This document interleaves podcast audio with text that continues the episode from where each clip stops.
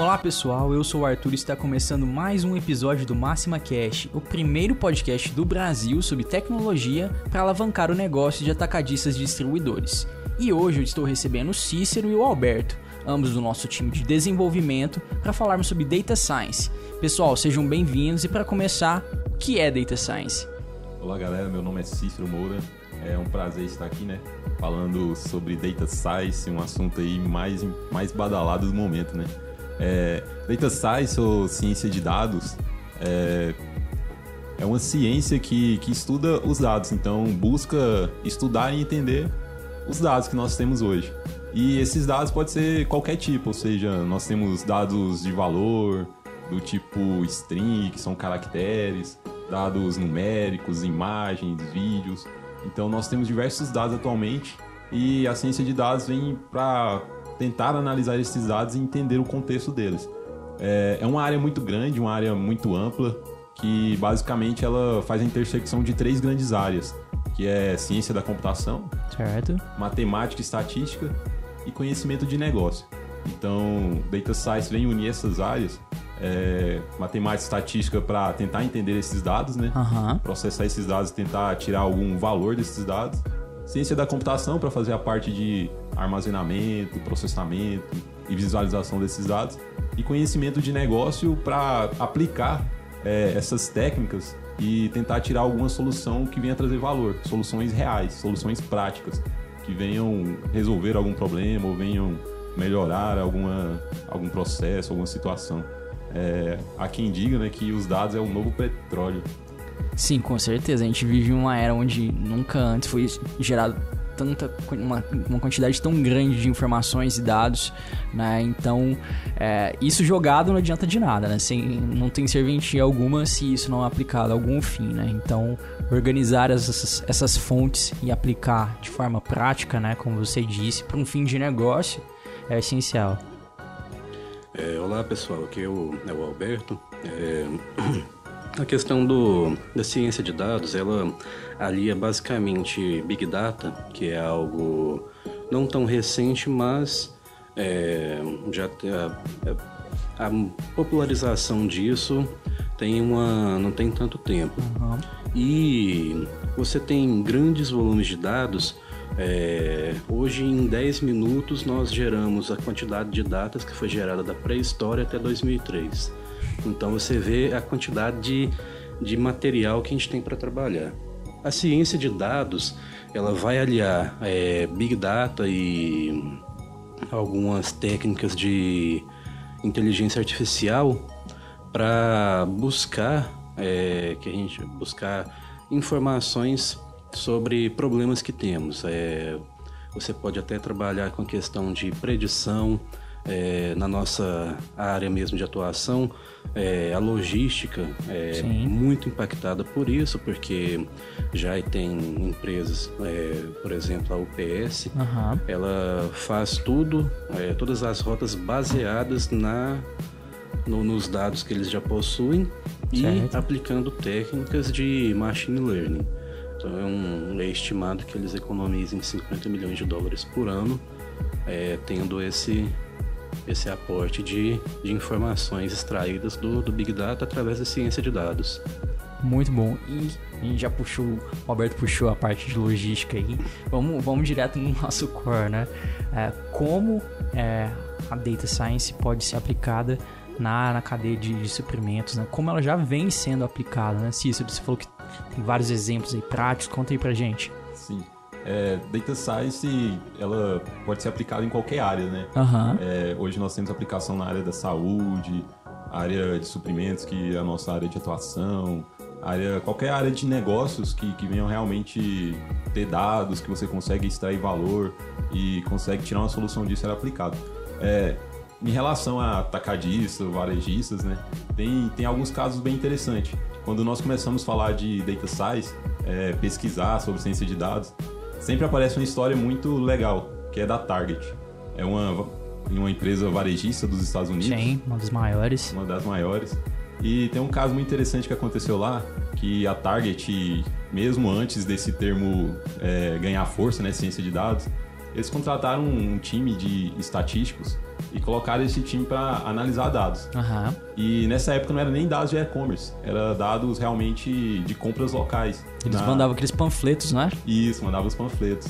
E, e nesse caso da Target, eles, esse time começou a analisar os dados de compra, compra feita nas lojas mesmo, não compras online.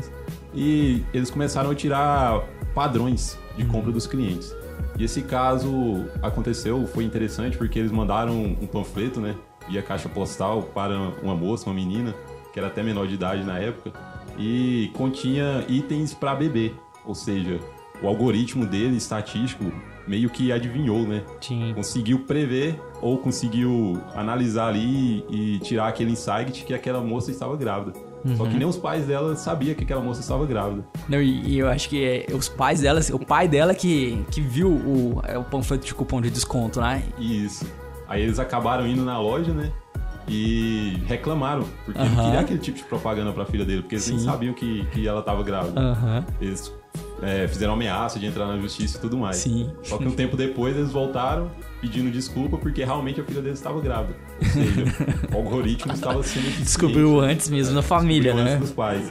Só que o mais interessante é que eles não pararam de mandar propaganda, mas Aham. agora eles mudaram a forma para que os dados não ficassem tão agressivos, é, não mostrasse que realmente eles estavam analisando as compras. Sim. Eles começaram a mandar um- uma quantidade de produtos aleatórios e no meio desses produtos aleatórios colocaram as recomendações. Aham. Então é um caso interessante e que posteriormente, né, é, a gente viu que isso se tornou comum nas nossas vidas, propaganda personalizada. Sim, Hoje e- a todo momento nós consumimos. E esse caso aí tá no livro, O Poder do Hábito, né? Poder do Esse- Hábito. E tem, esse um, livro. e tem uma, uma situação também semelhante com também uma, uma varejista. O Walmart ele é, resolveu colocar uma, uma ilha com cerveja perto das fraldas, porque eles conseguiram ter um insight lá de que as pessoas às vezes iam comprar fraldas, eram os pais, iam Aham. tarde. E, e ele já pensava, ah, vou levar uma cerveja que eu estou aqui. Então colocaram lá perto, ampliaram bastante o, a quantidade de, de vendas que eles tiveram é, desses dois produtos no, no mesmo cupom. E aí e, e você vê que não existe uma relação direta entre, entre esses itens, né? Ah, apenas a partir da, da análise do dado que você conseguir, poxa, talvez seja uma grande opção né, pra gente é, ir nesse sentido, né? E esses casos, você falou da, da publicidade, né, da análise preditiva, né? Isso mexe diretamente com a inteligência artificial.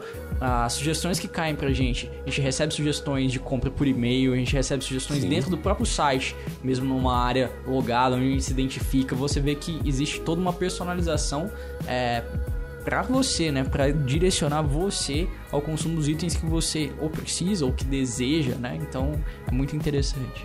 É, e você tem, assim, por exemplo, na área de saúde, bastante avanço nisso, que eles utilizam o Big Data para tirar informações e prever possibilidades de doenças. Então, assim, é algo que pode ser utilizado para uma, uma contenção de custos, até assim, na questão do governo. O governo sabendo que existem grupos de risco, ele pode fazer um tratamento preventivo que certamente custa menos do que um tratamento já para resolver o problema. Sim. Você não, não deixa chegar no problema. É, alguns países fazem dessa forma, já o Brasil ainda não tem uma abordagem nesse sentido. A abordagem que existe hoje, nesse sentido no Brasil, são das operadoras de planos de saúde e das indústrias farmacêuticas. Então elas buscam ter o, o acesso a essa informação já é, os dados já preparados para que eles possam extrair informações que vão fazer com que eles tenham uma, uma atuação mais precisa. Que isso vai é, economizar na, no desenvolvimento de novos produtos, é, na distribuição de produtos para determinadas áreas. Então eles já têm uma, uma vantagem competitiva maior através dessa, dessa questão. Então, assim, nesse caso é questão financeira, mas também tem um projeto já de detecção de melanoma através de, de uma abordagem com IA, É, analisando vários dados. Então, assim, você tem já uma, uma base de dados muito grande, você consegue prever é, que a pessoa tem um risco elevado de ter um melanoma, por exemplo, com uma pequena amostra da pele. Nossa. Isso que o Alberto falou é interessante que tem alguns planos de saúde que estão fazendo esse tipo de predição, né? Eles pegam uma grande quantidade de dados e tentam prever se aquela pessoa, por exemplo, tem possibilidade de desenvolver diabetes. E se essa pessoa tiver uma porcentagem X de possibilidade de desenvolver diabetes, eles vão lá e começam a tratar essa pessoa. Preventivamente. Que, preventivamente. Para que futuramente o gasto com essa pessoa diminua. Sim. Ou seja, se ela desenvolver diabetes, o gasto vai ficar maior. Então vamos tratar essa pessoa para que o gasto do plano de saúde seja menor. Então e, tem aplicação em diversas áreas. E é importante a gente analisar que tudo isso tem que passar por uma, uma visão da ética porque o plano de saúde ele pode muito bem tratar a pessoa antes, como ele pode também querer cobrar mais porque ele sabe que a pessoa Total tem essa sentido, possibilidade. Né? Então, assim, nós temos que trabalhar sempre, principalmente nós que estamos envolvidos com, com essa tecnologia, com essa ciência, de uma forma que isso seja usado para benefício, não para ter algum, algum ganho comercial em cima de uma possível mazela social acabou, por acaso me veio na cabeça Minority Report. né? Bem. Né? E principalmente um ponto ético, né? Porque a pessoa, às vezes, é o, é o pré-crime, né? Ela nem, nem tava pensando em cometer algo, ela é, é ela é culpada an antecipadamente, né? E é uma análise preditiva, é uma análise de dados concentrada em três pessoas, beleza. Mas é, gera um resultado lá e é o que acontece, igual no conto no, e no filme, né? No fim, tudo é desmantelado, né? Desmantelado, desculpa. Porque uh, é algo antiético, de fato. Né? O Google também entrando aí em casos práticos, o Google também, alguns anos atrás, fez algo bem interessante. É, eles queriam aumentar a produtividade do time de desenvolvimento deles, do time de projeto deles. Então, eles queriam achar algum tipo de padrão. E assim como foi mencionado anteriormente, ciência de dados, quando nós começamos a analisar os dados, às vezes nós encontramos perguntas que nós mesmos nem tínhamos sobre aqueles dados. Sim. Nós definimos o problema a ser resolvido, só que aí no meio da análise, que se chama análise exploratória, né? Uma técnica de ciência de dados, começa a achar perguntas que a gente nem mesmo sabia e começa a achar as respostas para ela no meio dos dados. O Google então queria aumentar a produtividade do time e aí começou a analisar os dados, né? Dados diversos do time sobre produtividade e eles, no meio desse projeto, desse trabalho, eles criaram uma teoria muito interessante, que eles publicaram um artigo e é muito bem aceito hoje em dia é, na área de gestão de pessoas, uhum. de People Analytics, né? É, no caso, eles criaram uma teoria chamada segurança psicológica. O que, que eles definiram? Que o time, é, a pessoa se sente mais parte de um time quando ela se sente aceita. Ou seja, quando ela tem a capacidade de ser ouvida, quando as pessoas dão atenção para ela e ela consegue manifestar as ideias, essa pessoa é mais aceita no, no grupo e ela se torna mais produtiva. Então, esse projeto do Google foi bem interessante porque realmente eles tiraram valor e começaram a deixar o time mais produtivo. Sim. Então, isso ficou conhecido como segurança psicológica. E o Google realmente conseguiu aumentar a produtividade.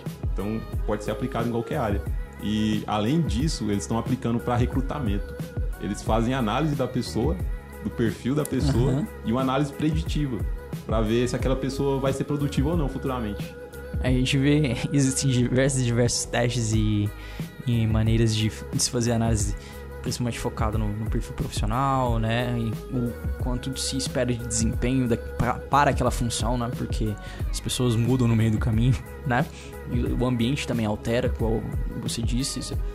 Então, também é algo é, extremamente valoroso, porque do ponto de vista das empresas, é, a área de RH, a área de recrutamento, ela tem um valor assim é inestimável, porque imagina é, quanto isso gera de custo para dentro da empresa. Se você contrata e aquilo, aquela pessoa não está adequada para aquela função, ela não está pronta, ou não era o momento, né? O quanto isso não, não, não custa para as empresas. Isso vale para a cadeia de investimento ou qualquer companhia, né? E Uh, voltando aí no, no, exemplo do Google, a gente viu o ano passado, né, e até no início desse ano, é, o quanto as empresas é, de redes sociais, é, busca como Google, e, e, que desenvolvem diversos outros projetos, Facebook e Google, é, foram chamados para depor no, no Congresso por conta de é, armazenamento dos dados pessoais, né? A gente já fez até um, uma live sobre a LGPD aqui. E o quanto isso influencia, porque eles têm uma grande quantidade de informações, né? E no, no caso do, dos Estados Unidos, o escândalo com a Cambridge Analytica, né? Com vazamento de informações que foram usadas, inclusive, no processo eleitoral, né? E o quanto isso aqui também pode, pode de fato acontecer. Esses dados ficam aí, as pessoas com, começam a analisar tendências, tendências de termos, exemplo, sei lá, é, carro novo, sei lá, carro de determinada marca, e começa a aparecer coisas sobre isso, ou uh, começam a identificar isso e é uma, uma, as pessoas passam é, é de interesse das pessoas informações, não que elas vão soltar exatamente isso, isso mas passam a jogar mais, mais é, propaganda, por exemplo, ou discussões sobre acerca de determinado tema, né? E o que ah, já, já se nota a intenção do público, então o público passa a interagir mais com, com determinado tema. Esses temas de viés é sempre muito,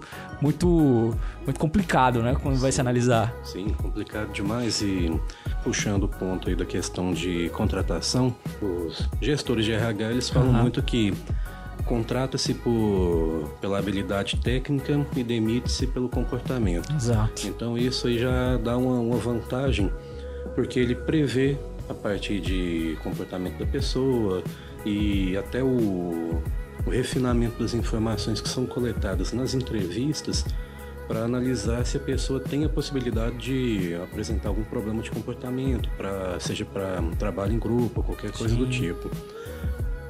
E essa questão que você falou do viés é complexa demais, porque hoje em dia você, se você gosta de futebol, uhum. aí o, as redes sociais vão começar, vem aquilo começa a te passar mais sobre futebol.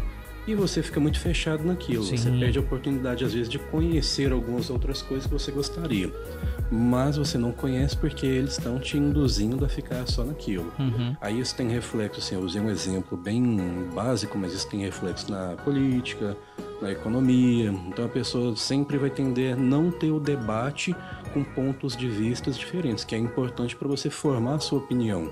Se você só tem opinião igual à sua, você logicamente Exato. não vai conseguir crescer. Exato. Puxando um pouquinho para o lado da lei aí, né, que o Arthur entrou é, o Brasil evoluiu um pouco, né? Nessa questão de leis. E atualmente também tem criado comitivas é, do Congresso para estabelecer alguém que fique responsável por essa parte de inteligência artificial aqui no Brasil. É, criou a Lei Geral de Proteção dos Dados, a gente conseguiu avançar nisso. Tem outra lei que agora obriga que toda, todo órgão público publique os seus dados periodicamente. Uhum. Ou seja, tem uma data. Uma data nós temos um portal né, chamado de dados abertos do governo, que os órgãos são obrigados a publicar dados importantes. Uhum. É, dados, lógicos, sem identificar né, as pessoas e tudo mais, mas que ofereçam o dado para a população poder olhar e analisar. E isso é muito importante, não só para quem é curioso ou quer olhar, mas para as próprias empresas. Ou seja, tem dados importantes, dados é, nacionais, dados que conseguem trazer para dentro né, da empresa e também fazer parte da análise. Então, o Brasil tem evoluído e isso eu acho que é um projeto muito interessante de dados abertos. Qualquer um pode entrar lá, acessar, eles oferecem uma forma de acessar esses dados, é, uma API para poder consumir esses dados e analisar também. Então, é um, uma, uma ação importante até para as empresas poder juntar né, no, no seu nos seus dados e poder analisar também. Sim, e essa questão da, da quantidade de dados e os dados que o governo e as empresas têm sobre nós, cidadãos, é, cada vez mais em pauta. Eu, eu acho que vale qualquer pessoa é, buscar mais informações sobre isso, porque isso vai passar a impactar cada vez mais nossas vidas. Né? Impacta muito e hoje em dia, se você falar assim, eu não quero meus dados na, na, na internet. Uhum vai ser difícil você conseguir fazer com que isso não aconteça, porque a não ser que você não tenha é, registro um CPF, um RG, uma CNH, um título de eleitor, Nunca e viva, uma compra e, online. e viva isolado, porque mesmo ali uma compra que você faz no numa loja, uhum. emitir uma nota fiscal no seu nome já está um dado que subiu ali. Então, é praticamente impossível a gente conseguir não, não ter nossos dados na, nessa, no meio dessa grande massa. E só que a gente tem também possíveis vantagens quanto a isso. Uhum. É, serviços financeiros já utilizam a, a ciência de dados há muito tempo. Sim. Então eles assim, hoje eles conseguem prever, por exemplo, você fez uma compra, eles bloqueiam aquela compra. Sim. Por quê? Não, fugiu do padrão. Exato, É uma- exato. É uma da, da- das técnicas que eles utilizam, reconhecimento de padrão. Você fugiu do seu padrão? Não, pera aí, vamos, Coisa errada aí. Vamos verificar isso aqui. Aí falou, ah, não, entra em contato, aí você liga e eles vão desbloquear aquela compra. É, conseguem com, com o Big Data também, a ciência de dados, é, liberar ou não um empréstimo para uma pessoa. Porque aquela pessoa tem um score baixo, é, mas às vezes é o score baixo dela porque ela não consome tanto Aham. parcelado. Então, assim, ela não gera um score, ela não está pagando prestações em dia nem em atraso. Então, eles não têm como calcular. Mas eles veem lá que a pessoa é, recebe o salário, não gasta tanto, então a pessoa tem uma reserva. Eles conseguem analisar isso. E possivelmente também eles vão te falar assim, é, existe a- até já existe sites assim que você faz seu cadastro, ele analisa toda a sua, você dá a permissão para ele analisar a sua movimentação financeira com bancos, com empresas que de cartão, tudo, e ele vai falar para você, olha, uma pessoa com o seu comportamento tem a possibilidade de, em oito meses, estar com o seu crédito comprometido. Então ele já te avisa, falou assim, olha, se você não mudar seus hábitos, você pode passar a ter problemas financeiros Aham. daqui a seis meses, oito meses, um ano. É bem interessante e é bem preciso. Experiência própria, já vi acontecer e realmente é muito preciso. Puxando um, um- um caso curioso que eu acabei vendo essa- esse fim de semana sobre, é, voltando aquele com a relação de viés, sobre o Google, sobre o uso de informações para publicidade.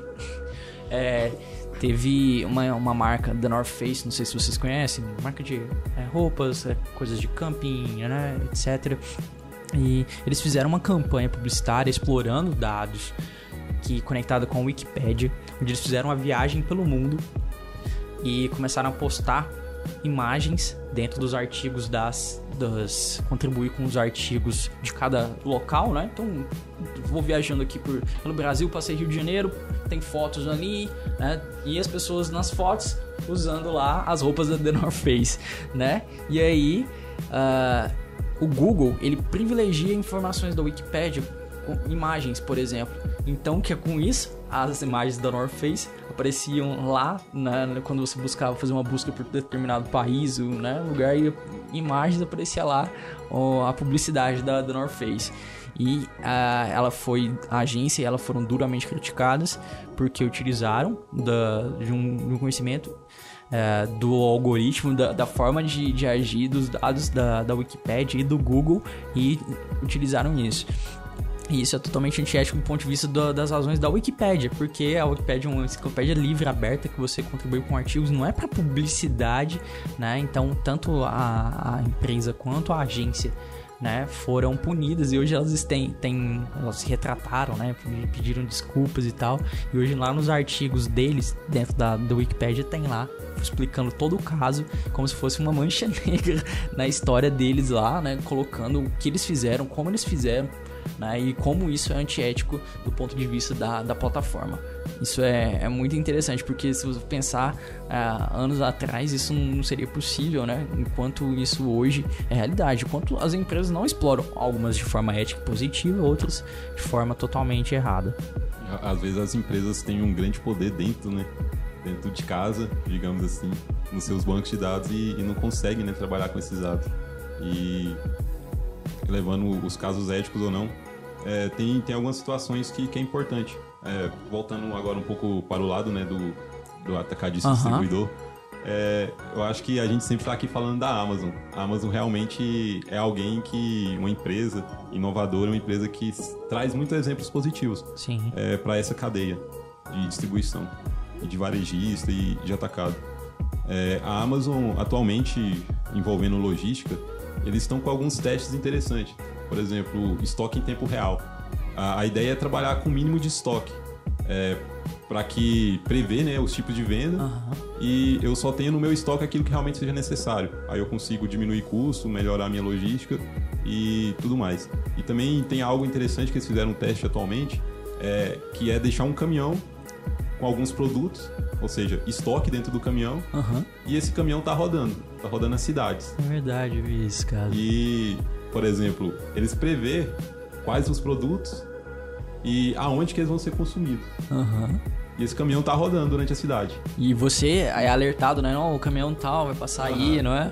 Você é alertado e quando você compra, ou seja, esse caminhão tá mais perto. Eu comprei um produto, tá, tá nesse estoque dentro desse caminhão, eu vou receber o meu produto mais rápido. Sim. Ou seja, eu tô trabalhando com estoque em tempo real, Sim. com o mínimo de estoque, e ainda tô melhorando a minha logística, diminuindo o custo, e ainda tô trazendo uma experiência legal para quem tá comprando, porque vai receber esse produto muito mais rápido, né?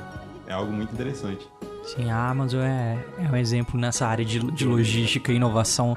Nesse fim, no, no, no podcast sobre a IoT, a gente falou sobre é, a loja modelo totalmente automatizada, que você não tem funcionário algum, onde você entra, realiza, pega o seu produto, sai, já tá pago e, né, então isso eu acho que no Brasil, eu não me lembro, se tinha um caso sim de- também de teste de lojas totalmente automatizadas, semelhante ao da Amazon, né? É, mas é, é, é um caminho, né? Assim, não tem como. Em uma, em uma escala menor, Submarino, por exemplo, o grupo que engloba Submarino e Americanas, é, B2W. é, e ele- eles já têm algum- alguns testes, eles não são tão precisos quanto a Amazon, mas eles já têm uma, um sistema de entrega mais, mais ágil, é, o marketplace deles está já Sim, evoluindo bastante. Então, no Brasil, é, a gente ainda não tem uma, um alcance tão grande quanto a gente tem em outros países, porém a ciência de dados já é bem, é, bem precisa em algumas áreas. É, eu posso citar assim, de conhecimento mesmo, Aham. na área de serviços financeiros e saúde já, já tem uma, uma, um espectro bem amplo de alcance. Acho que o que tem evoluído também bastante aqui no Brasil é na área de vendas, né? Ah, É, algoritmos aí para realmente analisar o perfil do consumidor e oferecer é, produtos personalizados para aquele perfil. Acho que atualmente é o que nós temos mais evoluído aqui no Brasil. É, digamos que já é algo comum, né? sim. comum quando a gente olha muito para grandes empresas como Google, Facebook, mas as lojas virtuais, o pessoal daqui também que, que trabalha em estoque, atacar distribuidor, consegue fazer esse tipo de análise, É, personalizar os produtos realmente pra, para o seu consumidor, oferecer aquilo que ele quer, Sugerir, né? sugerir aquilo que ele Aquilo quer. que ele realmente... E isso traz ganhos, né? Ganhos de venda, é, ganhos de estoque, diminuição de estoque, ter realmente aquilo que eu preciso é, para vender. Então, acho que a gente tem evoluído bastante aqui no Brasil em relação a isso.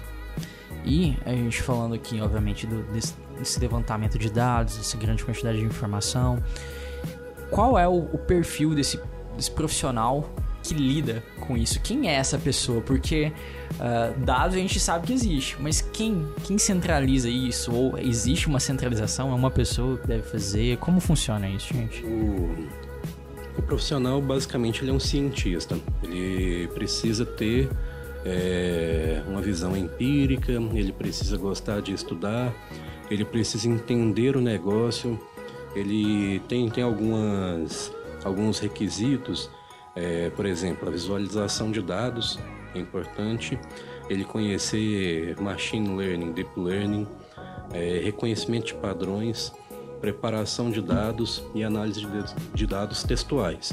Que essa é uma, uma, uma parte complexa porque já são dados não estruturados.